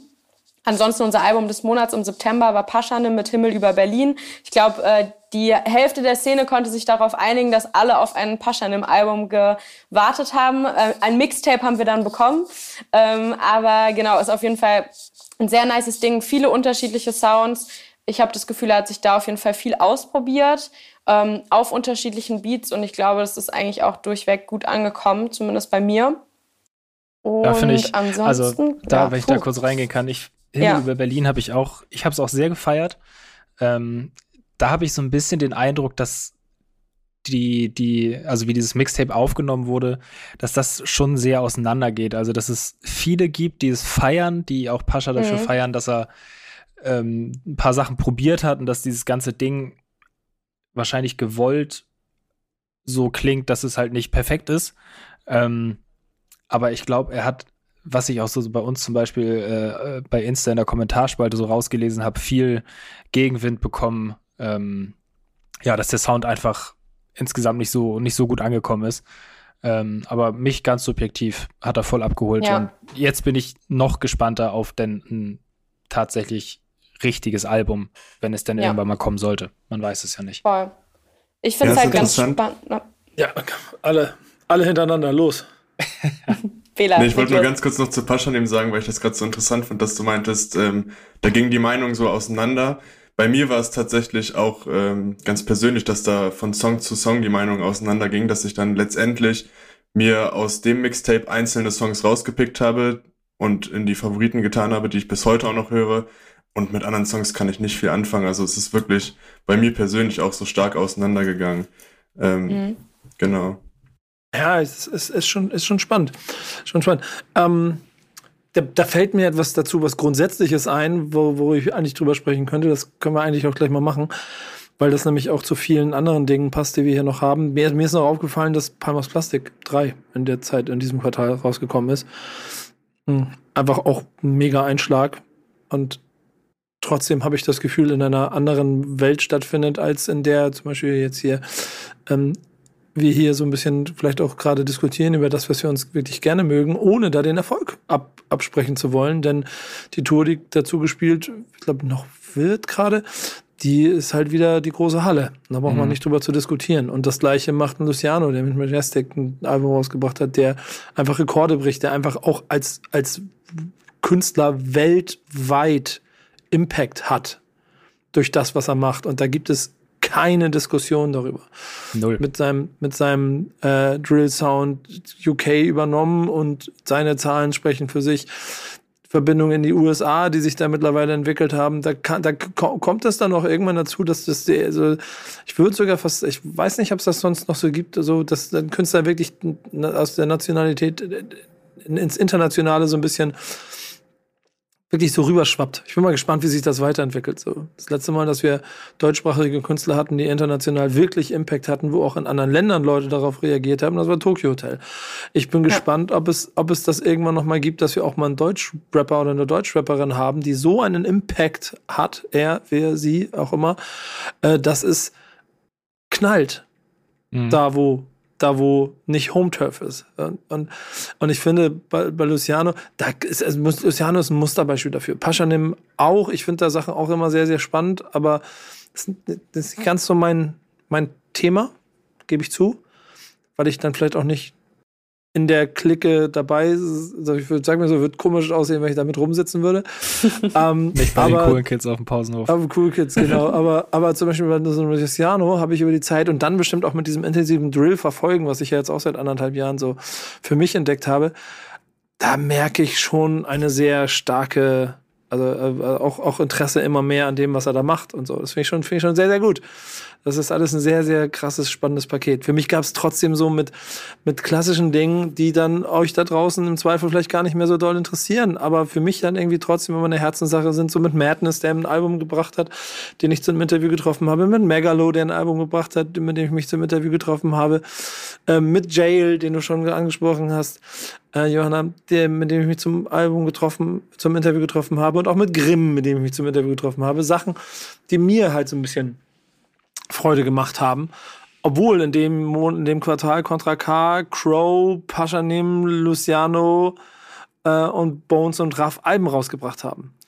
Ähm, das beschreibt auch wahrscheinlich so ein kleines bisschen meine, meine Herangehensweise an das Ganze. Ich habe mit allen schon gesprochen, habe mit allen schon Sachen gemacht, ich habe überall so das alles begleitet. Irgendwie, ich, ich habe gerade so Freude daran, an den Sachen, die so ein kleines bisschen weiter hinten in der Kiste stecken. So, macht irgendwie Spaß. Ich weiß nicht, wie, wie ihr das so seht, aber es sind schon so zwei verschiedene Welten, die sich da immer mehr auftun, ne? Voll, ich merke das bei mir auch extrem. Jetzt gerade die Beispiele, die du genannt hast, jetzt auch hier mit Madness und Megalo zum Beispiel. Ich habe das Gefühl, mir fällt es auch immer leichter, mich mit äh, diesen Artists und deren Projekten auseinanderzusetzen, wie jetzt zum Beispiel mit einem Luciano, weil der für mich schon so weit weg ist irgendwie und ähm, ich einfach totalen Spaß daran habe, gerade vielleicht auch an Artists, die mehr im Untergrund schwimmen, obwohl das jetzt bei Leuten wie Madness oder Megalo ja nicht mal unbedingt der Fall ist. Aber ich habe einfach das Gefühl, man kann da noch mehr Sachen herausfinden, die stehen nicht auf dem Podest äh, und werden angestrahlt und sind irgendwie von allen gesehen. Und irgendwie habe ich selber da auch mehr Spaß dran, glaube ich. Gerade bei Madness jetzt auf jeden Fall auch, äh, war, war für mich so ein bisschen ähm, große Interview-Vorbereitungspremiere bei Backspin ähm, oder das erste Interview der Dreh, wo ich dabei war. Ähm, deswegen sowieso nochmal so ein besonderes Album. Und ich muss halt sagen, da äh, schlägt mein, mein Rein, mein Herz auf jeden Fall auch so groß, dass äh, wenn Madness mit der Hessen Schnuder anfängt, irgendwas zu rappen, dann äh, kriegt er mich sowieso. Ähm, und ja, genauso diese Nahbarkeit ähm, fehlt mir, glaube ich, manchmal bei diesen großen Namen, weswegen ich da schnell mal einen Song anhöre, der irgendwie gerade am Start ist und den die Leute feiern, aber mich nicht weiter mit den Leuten beschäftige. Ja, das bringt es vielleicht alles insgesamt ganz gut auf den Punkt. Ähm, es ist für jeden was dabei. Das kann man auf jeden Fall mal sagen. Das steht fest und das hat dieses dritte Quartal rückblickend auf jeden Fall ziemlich deutlich gezeigt. Und wenn man sich, worüber wir heute hier gar nicht sprechen, ähm, aber mal die Songs anschaut, die ich die ich immer so jede Woche im Maximum Stammtisch aussuche, dann gibt es da ja auch schon eine Tendenz, die mir vollkommen klar ist, aber auch dort die Vielfalt dann doch immer mal wieder dargestellt wird. Und das ist der Grund, warum nie jemand drei von drei richtig tippt, wenn ich jede Woche drei Songs auswähle. Vielleicht in Redaktion können wir es hinkriegen. Da haben wir schon ein paar Mal drüber gesprochen, dass wir das einfach mal in eine Playlist packen, damit die Leute auch mal ein bisschen verfolgen können, was ich mir dann da jedes Jahr so aussuche. Ähm, können wir mal gucken, ob wir das zum Jahresabschluss vielleicht hinkriegen. Äh, ähm, das müsst ihr dann so ein bisschen entscheiden und steuern. Würde mich, glaube ich, freuen. Ähm, wir gehen aber einfach mal ins vierte Quartal, denn auch dort war eine Menge los. Und das ist ja eigentlich noch aktiv. Trotzdem hat unser News-Reporter Bela ein paar Themen. Der Rasenreporter.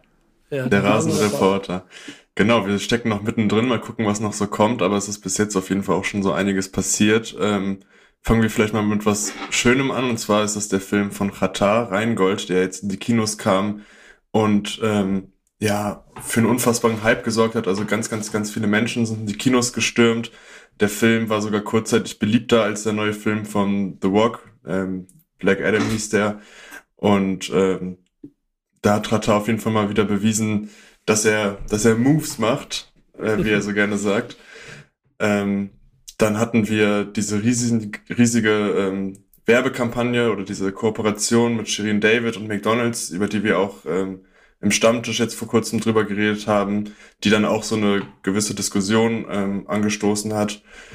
Und wir hatten jetzt vor kurzem diese ja eher traurige Nachricht äh, rund um Nate 57, der mit einem Livestream sich ein bisschen zurückgemeldet hat, beziehungsweise das letzte Mal jetzt ein bisschen viraler gegangen ist und ähm, dort ja ein, ein wirre Verschwörungen geäußert hat und einen geistig nicht so ganz fitten Eindruck ge gezeigt hat.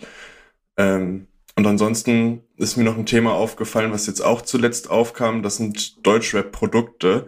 Das zieht sich auch durchs ganze Jahr. Wir hatten Anfang des Jahres ähm, und auch im Laufe des Jahres immer wieder ganz viele neue Deutschrap-Produkte.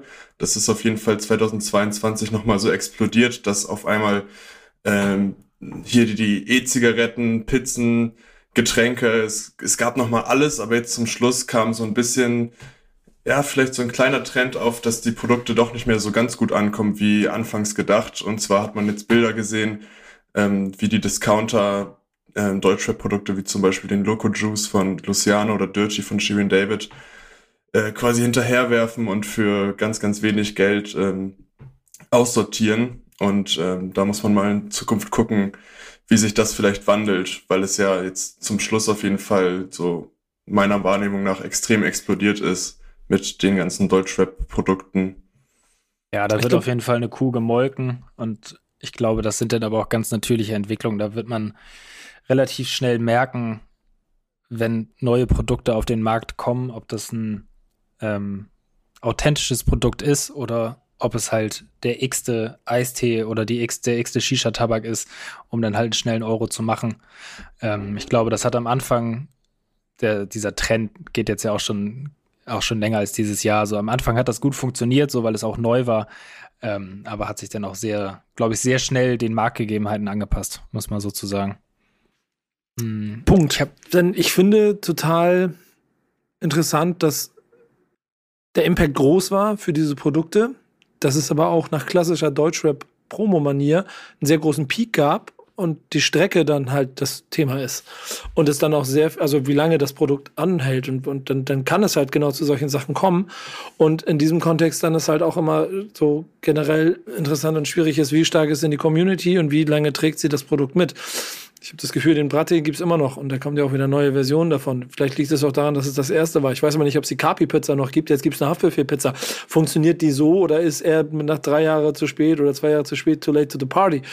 Ähm, und trotzdem bleibt in dem Ganzen weiterhin das Vertrauen darin, dass diese Kultur in sich so stark ist und dass man halt vielleicht umdenkt. Manchmal ist es nicht das Massenprodukt, sondern ist es Eigner gerade bei Rin zum Beispiel in der Kooperation. Dann stehen überall so Sachen Lacoste und UFO 361. So, es, es, es, es, es wird nicht aufhören. Ich glaube aber, dass man noch ziemlich viele Märkte hat, die man bearbeiten kann und an denen man sich noch abarbeiten kann und die auch noch erobert werden und man sicherlich einfach mal ein bisschen rüttelt, sei es, dass man mal so Einschläge macht wie im Eistee-Segment, wo sich auf einmal dann die komplette Industrie äh, hektisch bewegt hat, um zu gucken, was da passiert, ähm, oder halt im Zweifel vielleicht auch nur ein kleines Nischenprodukt, das trotzdem dann auf einmal einen wahnsinnigen Impact hat, von dem wir jetzt alle noch nicht wissen, was es ist. So, wer weiß. Mhm. Vielleicht, vielleicht, vielleicht gibt es irgendwo noch irgendein Produkt, von dem wir jetzt noch kein richtiges Gefühl haben. Und auf einmal ist es da. Ähm, das finde ich auf jeden Fall ein sehr, sehr spannendes Thema. Ähm, die, da sind wir aber auch dann zum Beispiel über sowas wie Shirin David und ihrer McDonalds-Kooperation, die unheimlich viel für Wirbel gesorgt hat, wo ich auch ein, ein zwiegespaltenes Verhältnis zu habe in Form von, hey, ist schon krass, dass, dass dieser Deal so zustande kommt und, und aus, aus Deutsch, Deutschrap heraus. Auch wenn sie quasi später eingeflogen, dann aber voll drin ist und trotzdem ist damit auch verkörpert. Und auf der anderen Seite der Grundsatzdiskussion darüber, ähm, wofür steht die Künstlerin, wofür macht sie Werbung. Mit einer ein bisschen überhitzten Diskussion drumherum, wie ich finde, aber schon auch interessanten Spitzen darüber, wie man darüber nachzudenken hat und wie man sowas in der Zukunft macht. Und ich glaube, per se McDonalds und Shirin David gemeinsam eine, eine Kooperation machen, ähm, ist jetzt das eine. Ich glaube, die Macht aus Deutschrap oder aus Hip-Hop heraus Dinge zu verändern, auch mit Marken und die Tatsache, dass du auf Augenhöhe diskutierst, kann in der Zukunft sehr, sehr spannend werden. Voll, das finde ich auch. Also ich finde den, den Move an sich auch schon sehr krass. Also ich will nicht wissen, was McDonalds dafür bezahlt hat, dass eine Shireen David einen kompletten Song, eigenen Song umschreibt ähm, und auf die Marke ummünzt.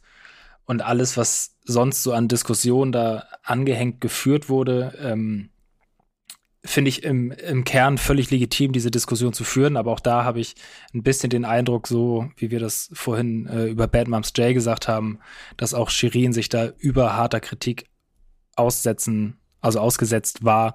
Ich würde jetzt einfach mal sagen, wenn irgendein männlicher Rapper in einer ähnlichen Größenordnung das gleiche gemacht hätte, wäre die Resonanz deutlich positiver gewesen. Es ist ja auch noch der lokale Punkt, ne? Travis Scott macht Kooperation mit McDonalds und das Merchandise aus dieser Kollektion ist nach 0,2 Sekunden ausverkauft.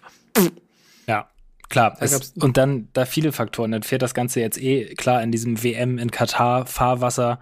So wäre diese Koop vielleicht nächsten Sommer gekommen, fernab von einer Fußball-Weltmeisterschaft, die in großer Kritik steht. Weiß ich nicht. Bisher war McDonalds irgendwie nicht das Unternehmen, was man irgendwie kritisieren musste. Ja. Mal gucken. Ähm, wird auf jeden Fall spannend. So, äh, Stichwort Kritik und ja, da, also, ja, du hast die Themen ja schon angesprochen.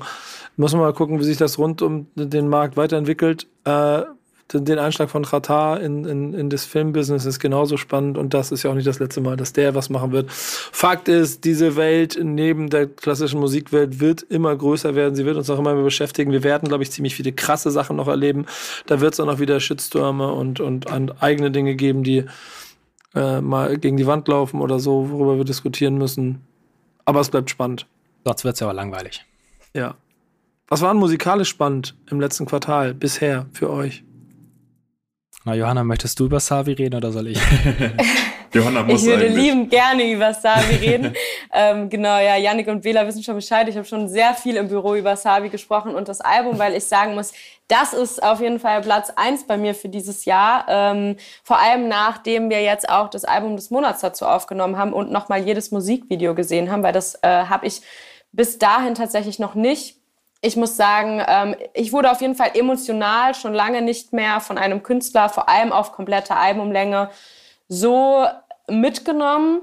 Videoproduktion super krass. Soweit ich weiß, hat er ähm, das auf jeden Fall zumindest alles mitproduziert, wenn nicht sogar selber produziert. Ähm, die Videos erzählen auch alle aneinandergereiht eine Geschichte. Und ganz, äh, genau, ganz grundsätzlich geht's ja um das Thema Angst und Angststörung. Und ähm, genau, ich glaube, zum einen hat er ein Album gemacht für Menschen, die sich selber viel mit dem Thema Angst und Panikattacken auseinandersetzen, aber auch deren Menschen im Umfeld. Und ich glaube, ähm, ja, er hat es geschafft, gerade auch durch das Intro zum Beispiel, das Gefühl einer Panikattacke in einen Song zu verpacken, dass jeder, glaube ich, da auf jeden Fall nachempfinden kann, wie sich sowas anfühlt ähm, oder zumindest im Ansatz. Und genau, einfach eine sehr, sehr emotionale, diepe Reise, aber es gibt auch trotzdem ganz klassischen Rap, der auf die Fresse gibt und ich bin auf jeden Fall Fan.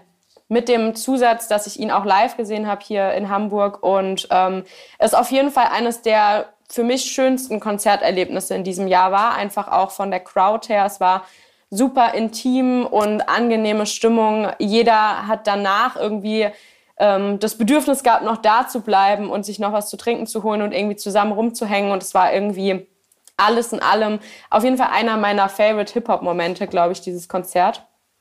Ähm, ja, ist auf jeden Fall ein Album, das hat mich krass gekriegt in diesem Quartal und in Gibt diesem es- Jahr. Gibt es weitere Lobeshymnen? Also ich kann mich zu dem, was zu Savi gesagt wurde, nur anschließen. Ich habe jetzt die Konzert-Experience nicht mitbekommen.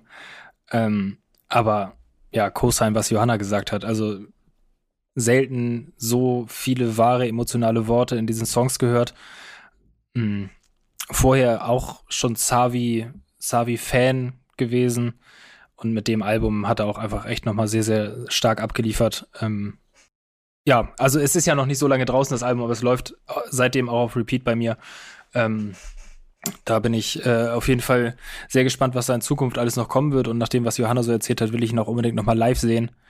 Ähm, doch, es ist ein großer Einschlag, der, also für mich ein großer Einschlag, der aber auch gefühlt nicht so die, die Anerkennung bekommen hat in der, in der breiteren Ja. Masse irgendwie. Was mich eh, eh wundert, sorry, der, einen Nachsatz noch.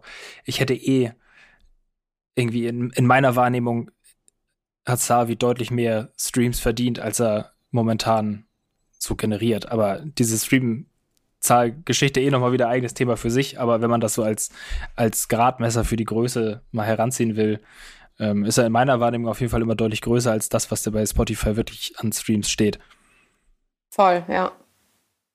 Ja, das ist, ist ganz, ganz spannend, ganz spannend.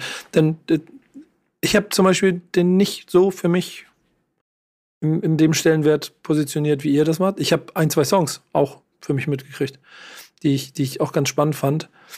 Ähm, aber ich werde diesem Album einfach durch eure Reden nochmal die Ruhe geben, mal zu hören, um dann mal ein Gefühl dafür zu kriegen, ob ich da vielleicht irgendwas verpasst habe, weil es nicht äh, direkt in meinen, in, meinen, in meinen Fokus gekommen ist. Und ich glaube, das ist so das Spannende, was ich generell für das ganze Quartal oder im Prinzip für das ganze Jahr auch immer wieder erzählen kann, dass die Masse an Releases so gro- dicht ist und so hoch ist und ich auch mittlerweile immer mal wieder Künstler finde, die dann auch in meinen, in meinen Wochensongs landen, die ich so noch nie auf dem Sender hatte oder kaum oder den Namen kannte, aber nicht so für mich zuordnen konnte, weil das alles so schnellläufig ist. Und dann wiederum Künstler zu haben, Künstlerin zu haben, die Bock haben, Alben zu machen und dem Ganzen auch als Album immer noch einen Wert beiwohnen, das muss man in, in jeder Form immer so ein kleines bisschen wertschätzen, finde ich. Und deswegen sollte er auf jeden Fall Raum kriegen. Ich finde so die Art und Weise, wie, und wenn ich in die neuen Releases gehe, oder die Releases des Quartals gehe, wenn ich Tom Hanks und Frank Sinatra guck mal, ich habe dieses Jahr ganz viel Sachen in Videoform gemacht, einfach mit Leuten, wo ich äh, dann auch eine Beziehung zu, zu Person und Musik hatte. Ähm, und die vielleicht eben nicht oben auf dem Radar stattfinden, sondern immer so ein bisschen links und rechts in bestimmten Nischen. Und das dieses Frank Sinatra, Tom Hanks Ding, finde ich ein gutes Album. Star Wars hat für die, für die ältere Generation ein starkes äh, Album gemacht. Dazu sind wir, sind Bela und ich nach Bremerhaven gefahren und haben Im uns den Arsch abgefroren und strömenden Regen, genau. War, war bestimmt für dich auch eine der schöneren Erlebnisse das Jahr, ne? Trotz strömenden Regens, oder? Nee, ich fand's wirklich, ich fand's wirklich richtig interessant, ähm, weil ich mich dann halt viel damit auseinandergesetzt habe und viel DJ Style Wars gehört habe. Und das würde ich vielleicht sonst nicht machen. Und ähm, ich bin gerade noch mal so ein bisschen durchgegangen, was noch äh, in dem Monat oder in dem letzten Quartal kam. Und es kam ganz, ganz viel, was mir gefallen hat. Also von Epsilon und Rapcar und Disaster und so weiter. Das waren richtig starke Dinger dabei. Aber dieses DJ Style Wars Album, mein Weg, ähm, hat mich dann auch irgendwie so ein bisschen gecatcht. Obwohl es halt eigentlich gar nicht das ist, was ich normalerweise höre. Aber wahrscheinlich auch dadurch, dass ich dann ähm, ja eine Geschichte dazu habe oder mich so intensiv damit auseinandergesetzt habe, äh, habe ich es auch noch danach öfter mal gehört, auch als das Interview dann im Kasten war. Das ist, das ist eine schöne Erkenntnis, denn du brauchst immer eine gewisse Emotionalität zur Musik. Wenn du sie nicht hast, kann es vielleicht ein ganz netter, catchiger Vibe sein und dann verliert es sich und dann ist auch Künstler und Titel, Interpret, alles egal. Ähm, aber wenn du die Emotionalität mit reingezogen kriegst, dann sitzt du da wie Johanna und kannst hier drei Minuten 30 Lobeshymnen auf das Savi-Album mit leuchtenden Augen absprechen. Auch wenn da draußen vielleicht von euch jemand noch nie gehört oder denkt, wer ist der vor, guck mal, wie der schon aussieht, ist mir vollkommen egal. Und auf der anderen Seite macht Bela, der quasi Warte, jetzt muss ich überlegen. So laut ist, so, so, so, so, so alt ist, so, so wie, wie die, die Zeit zwischen den Star Wars-Alben in seiner Karriere. Mir fehlt kein bescheuerter Vergleich. Was ich meine. also, könnte es sein Sohn sein, so machen wir es. Das auch, auf jeden Fall. Ja. Äh, und, und, und trotzdem greift es dich weil es eben eine emotionale Bindung gibt. Und das gleiche wird rund um das Sido-Album den Leuten so gegangen sein, wenn sie sich auf einmal mit Sido auf eine andere Art und Weise auseinandersetzen. Oder wenn äh, Haftbefehl mit Mein Park Baby zum Jahresende auf einmal ein Album raushaut und auf dem letzten Song irgendwas von seinem letzten Song erzählt, dass sogar die Backspin-Redaktion ein bisschen panischer Übersprungshandlung der Meinung ist, oh, das ist vielleicht wirklich sein letztes Album. Gott, damit dann Hafti in, den, in die Kommentare slidet, um zu erklären, Leute, geht doch jetzt erst los. Das ist ganz cleveres Clickbait. Ja, genau, mit handelsüblicher Haftbefehlmanier.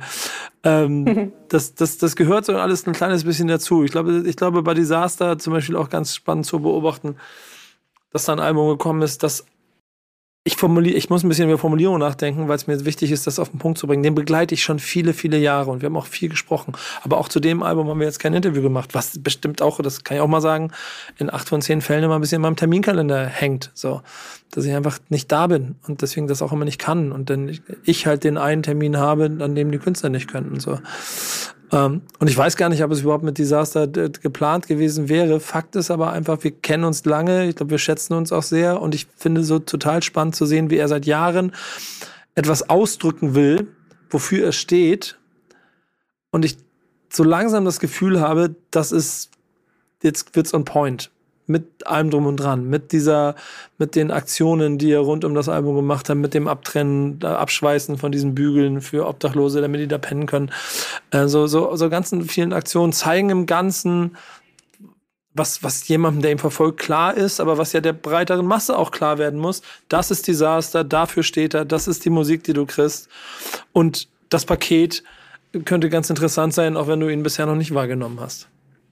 Was da ja auch ganz spannend ist, wir hatten da ja auch schon mal im Stammtisch drüber gesprochen, mit der Hinterlandgang war das, glaube ich, ähm, dass eben auch genau diese Klarheit und Härte, die er vermittelt mit seiner, mit seinen politischen Statements und Aktionen, dass das halt gerade auch auf Major-Label-Ebene funktioniert und das ja auch nochmal, finde ich, auf jeden Fall ein sehr wichtiger Schritt ist oder auch ein Statement allgemein in dieser ganzen Musikbubble, dass es eben auch mit, mit dieser klaren Haltung und klaren Meinung und klaren Aktionen auch in dieser Größen, ja, Richtung irgendwie funktionieren kann. Und ich glaube, das ist auch nochmal ein, ein sehr, sehr wichtiger Punkt bei dem ganzen, bei dem ganzen Drumherum bei Disaster auch. Ja, da, da finden Inhalt und Sound gerade, finde ich, sehr, sehr gut zusammen. Ja. So, die letzten Releases irgendwie inhaltlich stark und der Sound war für mich persönlich irgendwie immer noch nicht so ganz rund und das, das wächst immer mehr zusammen. Von Release zu Release denke ich das.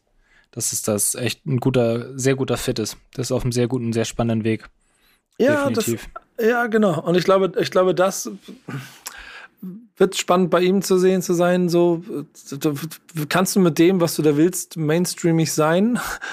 Mhm. Willst du das überhaupt? Wie schaffst du das? Wie, wie kannst du Antithese zu etwas sein, wo du Teil von sein musst, damit mehr Leute dich erreichen können? Und trotzdem voll bei dem bleiben, was du bist. Und ich glaube, das hat er gerade ganz gut im Griff. So, es ist spannend zu sehen. So. Deswegen auch eins der spannenden Alben des Jahres. Ähm, ich, ich, ich bin sehr gespannt drauf. Habe auch über das Jahr dann insgesamt auch jetzt, wenn wir hier so in dieser Runde darüber sprechen, auf jeden Fall für mich nochmal wieder ein paar Alben in der Liste gefunden, von denen ich denke, da muss ich nochmal reinhören. Da will ich nochmal ein bisschen was nachholen. Ähm, seid ihr insgesamt, ich fange mal an bei dir, Bela, bist du zu, zufrieden mit dem Jahr 2022 aus Deutschrap-Sicht, aus deinem ganz persönlichen, und das ist die letzte private mhm. Note, die wir haben, aus mhm. deinem persönlichen Blickwinkel, war es für dich ein schönes Deutschrap-Jahr? Für mich war es schon ein sehr schönes Deutschrap-Jahr auf jeden Fall. Ich hatte echt mit vielen Alben äh, Spaß. Ich habe äh, es hat schon mit OG Kimo gestartet, das, es hört mit Haftbefehl auf. Das sind so zwei Rapper, die ähm, ganz, ganz viel bei mir stattfinden. Und dazwischen gab es für mich immer mal wieder auch Zeiten, in denen ich dann immer dasselbe gehört habe und äh, neue Sachen rauskamen, die mich nicht so gecatcht haben. Das war vor allem eher so im Sommer. Aber ich bin schon insgesamt sehr zufrieden. Ich habe vieles Neues auch entdeckt. Also ich habe mir zum Beispiel einen Namen aufgeschrieben, den hat Credibil mal irgendwann in den Stammtisch mit reingebracht und das ist Navacha oder Navacha. Der hat ein Album rausgebracht, was ich, ähm, der hatte ich davor gar nicht auf dem Schirm. Dann hat Credibil den mit in den Stammtisch gebracht und seitdem höre ich das auch rauf und runter. Wie gesagt, ähm, das habe ich am Anfang schon einmal kurz gesagt, Louvre hat ähm, für mich ein sehr, sehr wichtiges und sehr, sehr gutes Album am Anfang des Jahres rausgebracht. Der bringt jetzt zum Ende des Jahres nochmal ein zweites Album raus, auf das ich mich sehr freue. Ähm, von daher bin ich schon insgesamt sehr zufrieden mit dem, was rauskam. Und Johanna, bist du ja, zufrieden mit dem, wie es sich entwickelt hat? Ähm, ich kann mich auf jeden Fall größtenteils anschließen. Also ich habe äh, auf jeden Fall schon lange nicht mehr so viel Spaß gehabt an Deutschrap. Liegt vielleicht auch ein bisschen daran, dass ich mich natürlich jetzt in dem Jahr auch, auch noch mal intensiver und anders mit dem Ganzen auseinandergesetzt habe und das Gefühl habe, ich habe noch deutlich mehr Musik gehört als die Jahre davor. Ich habe aber auch das Gefühl, dass einfach die Masse an Diversität immer größer wird. Mehr geht immer, aber ich habe das Gefühl, dass jeder irgendwie so ein bisschen seine Sparte findet und KünstlerInnen findet, die, die er oder sie feiern kann. So Leute wie Absilon, die mega die Bereicherung sind. Äh, Kitana, äh, die wollte ich auf jeden Fall auch gerne nochmal für das letzte Quartal erwähnen, die ein unglaublich starkes Debütalbum rausgebracht hat. Also auch gerade viele, viele der neuen Generationen, die ich irgendwie für mich auf die Karte gekriegt habe, wo ich sehr, sehr glücklich bin, dass äh, die dabei sind, Musik releasen, alle mit irgendwie so einem neuen, frischen Wind rangehen, unfassbares Auge für Ästhetik haben, was mir einfach super viel Spaß macht, auch in Musik eben die Ästhetik mit einzubauen, sei es mit Visuals und Cover und Videos oder ähnliche. Ähm, und ansonsten, ja, ich hatte irgendwie wirklich jeden Monat so Favorites und ähm, hab's auch an genau Jahresrückblicken von Spotify und Co gesehen, wie viel unterschiedliche Sachen ich dieses Jahr eigentlich gehört habe und hoffe, dass es auf jeden Fall genauso stabil und, und divers irgendwie weitergeht im nächsten Jahr, aber kann auf jeden Fall sagen, ich habe sehr, sehr viele Highlights dieses Jahr musikalisch gehabt für mich. Ja, da würde ich mich Johanna eigentlich direkt anschließen. Also ich finde auch, Deutschrap 2022 hat mir auf jeden Fall gezeigt, dass es viel, viel gute Musik da draußen gibt. Ähm, es müssen gar nicht mal irgendwie jetzt die krassesten Newcomer sein. Also ich habe ich ja vorhin auch schon gesagt, so diese ganze Boom Bap, nennen wir es jetzt mal New School Boom Bap, so DP, Buddha, ähm, die ganzen Konsorten Ulysse, was ich da so für mich persönlich einfach neu entdeckt habe, obwohl die auch schon alle ein bisschen bisschen länger dabei sind, nicht ganz neu. Ähm, dann gibt es aber immer noch mit Kimo oder jetzt ein Haftbefehl am Ende äh, Artist, wo ich mich wirklich drauf freue, wenn ein neues Album angekündigt wird, so und auch gut, er hat jetzt nicht released, aber ein Shindy zum Beispiel, so, ich bin Die Hard Shindy-Fan, so, da merke ich immer noch gut, wenn gewisse Leute ein Lebenszeichen abgeben, irgendwie auf Social Media, so, das, das kitzelt mich dann schon. Und auch diese ganzen anderen spannenden Bewegungen, so ein Ansu zum Beispiel, würde ich da jetzt auch nochmal rausnehmen. Das sind unfassbar spannende Sachen, die da passieren auf allen Ebenen. Ähm, deswegen hatte ich an Deutschrap 2022 sehr, sehr viel Spaß und glaube auch, dass 2023 ähm, sehr gut weitergehen wird, wenn man halt vielleicht ja mit offenen Augen durch die Gegend geht und sich nicht so sehr beeinflusst oder beeindrucken lässt von allem, was so links und rechts passiert, wo man ja auch gerne sich dran bespaßen kann. Ähm, aber nicht immer, finde ich, immer dieses, nur dieses Draufhauen, so, ach, Deutschrap ist, ist doch irgendwie tot und alles langweilig und alles das Gleiche. So, das, das stimmt nicht. Das stimmt einfach nicht. Ähm, und man muss die Augen gar nicht mal so groß aufmachen, um es zu sehen. Und das sind eigentlich sehr, sehr schöne Schlussworte für diese ganze Runde. Denn ähm, wir von Backspin werden auch im nächsten Jahr wieder Content machen. Wir werden auch im nächsten Jahr euch wieder 50 Folgen Stammtisch liefern. Wir werden sicherlich noch ein kleines bisschen strukturieren. Wir werden noch ein paar andere Formate finden. Wir werden auch sicherlich auch, was Content angeht, uns immer wieder neu erfinden und immer wieder andere Wege finden, um mit und über Künstler zu sprechen, ähm, um so ein bisschen diese Vielfalt abzudecken. Wir haben aber zum Beispiel in 2022 auch durch die Arbeit einfach gemerkt, dass es ganz bestimmte Künstler gibt, die so eine Größenordnung haben. Da brauchen wir nicht drüber zu sprechen. A, sprechen da genug andere Leute drüber, B, sind die groß genug und C, gibt es daneben sehr, sehr viele andere Künstler und Künstlerinnen, die vielleicht auch einfach ganz spannend sind, um mit dem zu sprechen. Genau wie es andere Themen gibt, über die es mal ganz spannend ist zu sprechen. Denn man darf an aller äh, Stelle nicht vergessen, wir reden hier viel über Mucke. Das ist ein reines Deutschrap-Format gewesen, was wir heute gemacht haben. Aber wir sind immer noch ein Hip-Hop-Portal. Wir sind immer noch eine Hip-Hop-Marke. Wir sind immer noch immer noch eine Plattform, auf der wir versuchen, Hip-Hop im Ganzen abzudecken. Deswegen gibt es auch andere Formate im Haus, die sich ganz anders damit beschäftigen. Die wird es auch weiterhin geben. Und wenn der Stamm Backspin Stammtisch dann die, die eine moderne Hip-Hop-Variante davon dem Ganzen ist, was wir machen, wird da auch Musik natürlich immer eine Rolle spielen. Und die werden wir nach wie vor und weiterhin in der Vielfalt zeigen, in der es das gibt. Und solange Luciano keinen Bock hat, in den Backspin Stammtisch zu kommen, wird er dann halt vielleicht nicht im Backspin Stammtisch sein, aber vielleicht kommt er irgendwann, vielleicht ist er irgendwann mal da. Es gab mit Casper einen Stammin Nummer eins, der voller Freude mal im Format dabei gewesen ist, wo ich mich sehr darüber gefreut habe. Und wenn wir weiter daran arbeiten und diese Vielfalt hier so ablichten können und deswegen auch der Dank an euch als Redaktion, ähm, im ganzen Team und auch jeden, der in diesem Jahr da mitgeholfen hat und jeden, der in der Zukunft mithelfen wird, dann werden wir auch weiterhin Backspin Stammtisch zu dem machen, was wir hier heute so ein bisschen gezeigt haben. So, ein, Durchflug durch das, was in Deutschland passiert. Die News findet ihr vielleicht woanders, die großen Künstler kann sein. Vielleicht findet das nächstes Jahr statt, vielleicht auch nicht. Vielleicht habe ich da auch schon irgendwas aufgezeichnet, von dem ihr ja noch nicht wisst, was ich da gemacht habe. Und ich habe auch noch nicht drüber gesprochen, aber vielleicht wundert ihr euch dann, wenn das auf einmal da ist. Vielleicht aber auch nicht. Vielleicht kümmere ich mich dann auch nicht mehr um die Peace, äh, Ulysses und so weiter. Vielleicht kümmere ich mich dann nur noch um die 15s und vielleicht lasse ich es auch ganz sein. Vielleicht gucke ich auch nur noch Football. Aber die Redaktion und dieses Team und Backspin werden weiterhin hundertprozentig für das stehen, was wir dieses Jahr gemacht haben und was wir nächstes Jahr bestimmt auch noch weiter schärfen werden. Und deshalb danke euch hier in der Runde fürs heute Austauschen. Danke euch da draußen fürs fleißig dabei sein, treu bei uns bleiben und, und, und mit uns gemeinsam Backspin auch so ein bisschen weiterleben. Und dann hoffe ich, dass wir 2023 ein schönes Jahr haben wie 2022. Wir werden noch einmal über den internationalen Kram reden, denn das machen wir auch. Da werden wir auf jeden Fall in schöner Runde wieder uns austauschen und ehrlicherweise Yannick und ich bestimmt uns ein kleines bisschen auch Input geben lassen und erklären lassen, Absolut. was da passiert ist. Und äh, Janosch wird nicht dabei sein, aber ich, Fun Fact, ich habe in der Vorbereitung zu dieser Folge habe ich mit Janosch ein bisschen darüber gesprochen und meinte mit ihm, hey Diggi, kannst du mir mal so kleine Handvoll Künstler oder Alben nennen, die ich mir mal anhören sollte, von Dingen, von denen du der Meinung bist, dass sie so ein bisschen in meine Richtung passen würden, dass ich mir die auch angehört hätte, hätte ich sie kennengelernt. Und er hat mir einfach so acht Künstlernamen genannt, die ich noch nie gehört habe. Äh, und das liebe ich, das liebe ich an diesem Backspin-Kosmos, das liebe ich an diesem Hip-Hop-Kram. So, ich komme aus einer Zeit, wo es falsch war, wenn ich nicht alles kannte. Dann war ich nicht, da war ich nicht richtig in meiner Position. Heute bin ich glücklich darüber, dass ich nicht alles kenne, weil mir das zeigt, wie groß das Ganze geworden ist. Deswegen danke.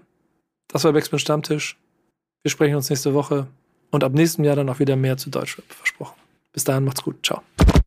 Stammtischmodus, jetzt wird laut diskutiert. Auf dem Stammtisch, Stammtisch, wer dabei bleibt, amtlich. Stammtisch Phrasen. Denn heute brechen sie noch Stammtisch verholen. Ich heule mich an meinem Stammtisch aus. Backspin. Backspin. Backspin. Backspin.